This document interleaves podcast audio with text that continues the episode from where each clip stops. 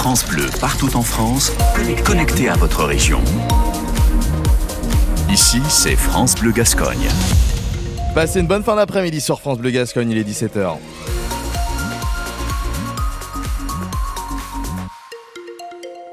Les infos, Renaud Biondi-Mogé. Les accidents de surf sont nombreux dans les Landes depuis quelques jours. Prudence, si vous êtes sur le littoral. Hier à Cap-Breton, deux surfeuses se sont retrouvées en difficulté. L'une, âgée de 16 ans, a failli se noyer après avoir été emportée par le courant. Et puis l'autre, qui a 25 ans, s'est un peu plus tard fracturé le bras dans des vagues.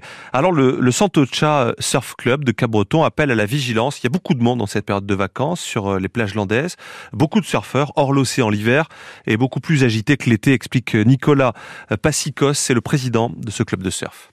J'essaye de mettre en évidence euh, les dangers de la surf fréquentation et de l'accidentologie qui est en forte augmentation. La problématique, en fait, c'est qu'aujourd'hui, on a toute une catégorie de population de surfeurs débutants qui considèrent qu'ils peuvent aller dans n'importe quelle condition euh, dans l'océan. On a eu un dernier accident euh, assez important, je crois que c'était au mois d'octobre. Un surfeur de notre club a perdu le contrôle de sa planche et la planche est allée violemment percuter une surfeuse allemande qui n'avait peut-être rien à faire à ce moment-là dans les conditions dans lesquelles c'était qui, euh, d'après ce que je sais, a perdu l'œil. Quand vous êtes débutant en ski, par exemple, vous n'allez pas aller vous lancer sur une piste noire. Je ne parle pas d'interdire, il y a plein de solutions. Quand vous avez des conditions qui sont solides, pourquoi on ne mettrait pas en place, comme il existe à la montagne, un système de piste noire, piste verte, piste bleue, machin, où on explique aux débutants, bah attention, les conditions aujourd'hui sont euh, noires pour le surf, donc c'est réservé à des surfeurs expérimentés, et ainsi de suite. Nicolas Passicos, le président du Santocha Surf Club de de Cap-Breton,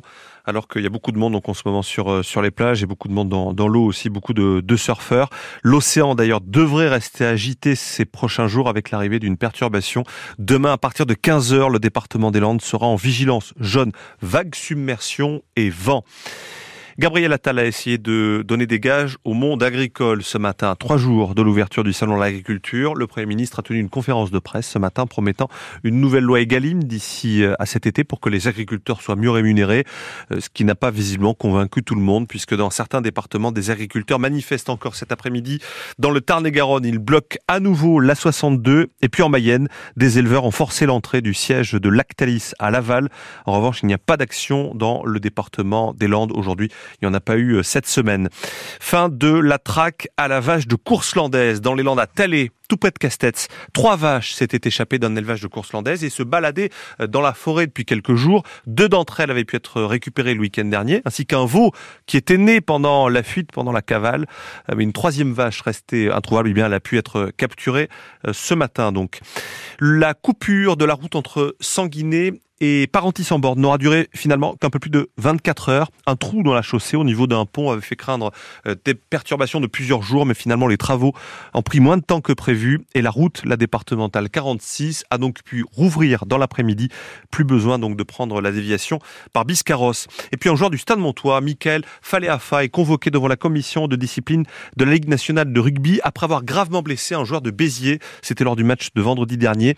Ça s'est passé sur une action de plaquage non sifflée par l'arbitre un choc violent. Selon Béziers, le joueur plaqué a une côte fracturée ainsi que des os des vertèbres. Euh, il a deux mois d'arrêt. La commission de discipline entendra les, les deux parties mercredi de la semaine prochaine. Vous êtes à l'écoute de France Bleu Gascogne, il est 17h03.